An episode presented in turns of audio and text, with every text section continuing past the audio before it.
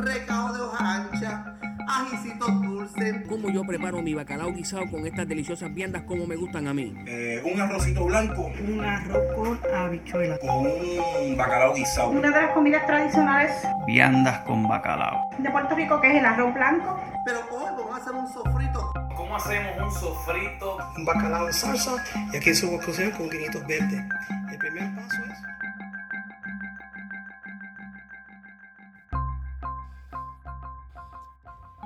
Esta historia comienza con un niño que camina por la calle Padre Noel, en el barrio Playa de Ponce, finales de los años 40.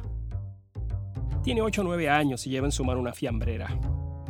Se apura a llegar a la avenida Hostos antes que su padre, que viene al volante de un autobús. O sea, en puertorriqueño, que su papá es chofer de guagua pública. Y en la fiambrera va el almuerzo. Es una operación precisa. El chofer tiene que llegar al final de la línea en una hora fija, así que no puede detenerse a esperar. Por eso su hijo tiene que estar en la parada listo con su almuerzo. Así le pasa la fiambrera y el padre la guarda hasta que termine su ruta. Pero bueno, sin percance no hay historia. En este caso será un descuido, o una grieta en la acera, o una piedra en el camino. El niño ya no recuerda. Solo recuerda que tropieza y ve con horror que la fiambrera se abre, regando el almuerzo en la acera. ¿Qué hacer? No tiene tiempo para volver a casa y además, ¿cómo le cuenta a su mamá que tiró al suelo toda esa comida?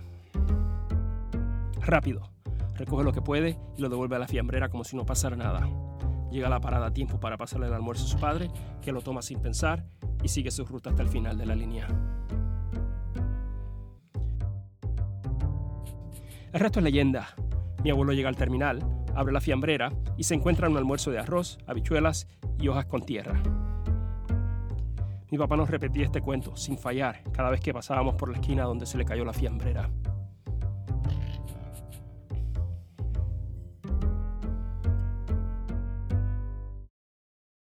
¿Qué es una fiambrera?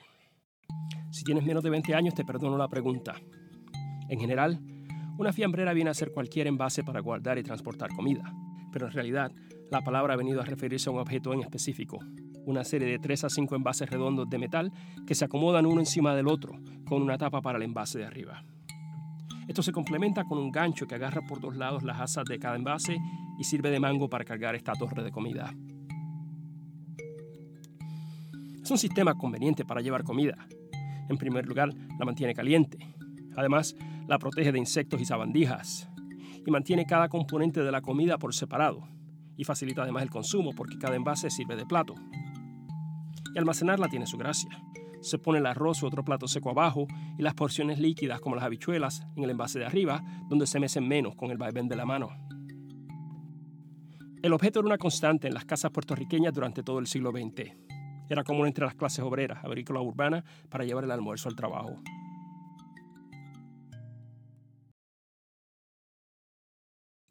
Hay varias teorías en cuanto al origen de la fiambrera. Siendo un objeto tan práctico, es posible que aparezca independientemente más de un lugar y una época. Una posibilidad es que tenga origen militar, con el propósito de almacenar la ración de los soldados. Otra explicación, bastante documentada, es que la fiambrera surge en la India. Durante la antigüedad, los templos hindúes almacenan ofrendas de comida en jarras de barro que se acomodan una sobre la otra. Y estas pilas de jarras son un ancestro de la fiambrera. Mientras tanto, en Japón se desarrolla la caja bento, que viene a ser un grupo de envases de bambú de la misma circunferencia que también se apilan uno sobre el otro. La innovación de la caja bento es que añade tirantes para cargar y mantener los envases en su sitio. Existía en la antigüedad una ruta de comercio que cubría desde la China, el Asia Central, India, hasta llegar al Medio Oriente. Era una cosa extraordinaria que movía todo tipo de cosas. Se llama la Ruta de la Seda, por uno de sus productos más famosos. Y por esa ruta llega la caja Bento hasta la India, donde viene a sustituir al sistema de envases de barro. En India el bambú de la caja Bento cede paso al metal. Aparece la fiambrera de lata, hecha a mano sobre un molde. Y ahora, además de llevar comida al templo, este tipo de fiambrera regresa a la ruta de la seda, cargando alimentos de los viajeros. Algunas de estas fiambreras artesanales se vuelven piezas de arte, cubiertas de esmalte y metales preciosos, incluso oro. Pero estos son objetos ceremoniales. En su mayoría las fiambreras son resistentes y utilitarias, y este es su mayor atributo.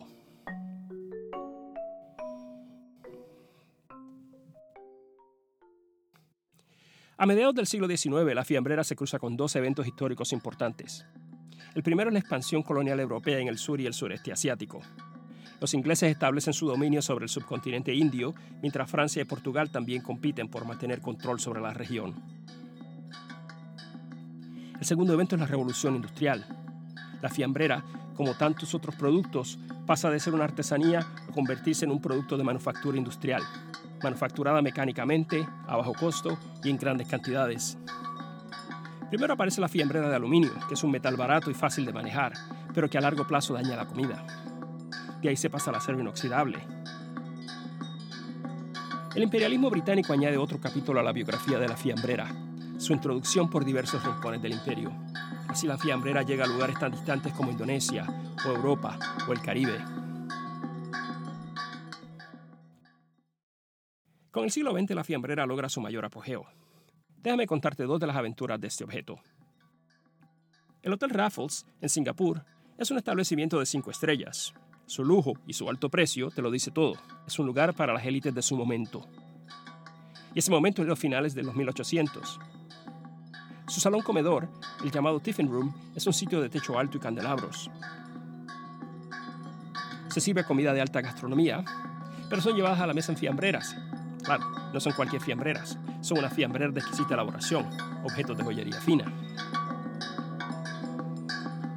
Y otra historia, en la India, la fiambrera se destaca por todo lo contrario.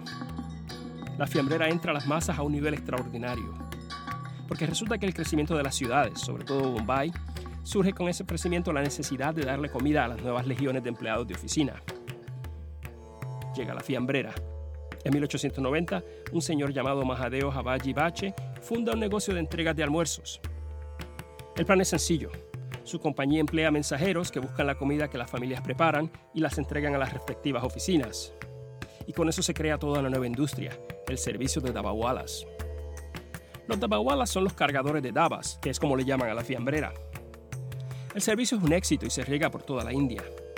La fiambrera y sus portadores se vuelven tan comunes que incluso hay monumentos a los portadores, estatuas cargando fiambreras. En otras partes del mundo la fiambrera también coge popularidad. En el mundo árabe se les conoce como Safartaz y en la lengua alemana Henkelmann. Fueron muy populares en la antigua Alemania oriental. O sea, que la fiambrera es un producto de la temprana globalización. Esa es la fiambrera que llega a Puerto Rico, un producto industrial. No me consta si hubo una industria artesanal de fiambreras. El objeto que nos ha llegado es tanto preciso como barato en su manufactura. Y como objeto, la fiambrera está grabada en la memoria colectiva puertorriqueña. Su imagen aparece vez tras vez en la crónica fotográfica del siglo XX puertorriqueño. Mencionaba que la clase obrera usaba la fiambrera para cargar, o recibir de manos de un familiar, el almuerzo hecho en casa. Pero esto no siempre fue el caso. Muchas familias, y entiéndase aquí, muchas mujeres, establecen un servicio de comida barata que luego llevan a los lugares de trabajo. Nada del otro mundo, comida común y corriente que venden a precios módicos. Esto va mano a mano con la industrialización de la agricultura y la manufactura en el Puerto Rico del siglo XX. La clase obrera ya no trabaja en casa o cerca de casa. Se crea una cantidad de trabajadores migrantes que se mueven de la caña al tabaco, del tabaco al café, y esos estómagos se valen de esta industria casera, la industria de la fiambrera. Entonces, la fiambrera facilita un ingreso, un ingreso difícil de encontrar para muchas mujeres con familias que mantener. O sea que es un instrumento de independencia económica para muchas mujeres. Y es de este modo que la fiambrera sobrevive el colapso de la economía agraria, porque el servicio de fiambrera en un Puerto Rico posagrícola se convierte en un negocio de comida para una nueva generación que tiene aspiraciones de clase media. Esa es la fiambrera que yo conocí, la fiambrera de Doña Margot, en el barrio Guasimas de Arroyo. A diferencia de mi papá, yo no le llevaba a él la comida. Él la traía a casa. No de almuerzo, sino para la cena. Mi papá llegaba a casa con una torre de envases colgando de su gancho. ¿Y qué había en la fiambrera? Porque la cosa no era por menú, se comía lo que doña Margot hiciera. Lo que llegaba en la fiambrera era un misterio. Bueno, no era muy grande el misterio, porque doña Margot siempre hacía lo mismo. Arroz, habichuela y carne guisada. Arroz, habichuela y pollo guisado. Arroz, habichuela y... bueno. Pero no te creas, que hay otro misterio aún más grande. La ruta que ha tomado esa comida antes de llegar a la fiambrera. Sin percance no hay historia. Y esa fiambrera no solo está llena de comida, también está llena de peripecias. Déjame contarte las vueltas que ha dado esta comida antes de llegar a tu fiambrera. El viaje comienza en un lugar donde se juntan agua y tierra. Tres ríos, el río del este, el río del norte y el río del oeste, se juntan en un lugar que se llama la Boca del Tigre y se forma un delta, tierras fértiles que van a dar al mar. Es el Valle del Río de las Perlas. La historia continúa en nuestro próximo episodio, El Valle del Río de las Perlas, donde seguimos las peripecias de ese grano llamado arroz. En la segunda parte de esta miniserie, Los secretos de la fiambrera.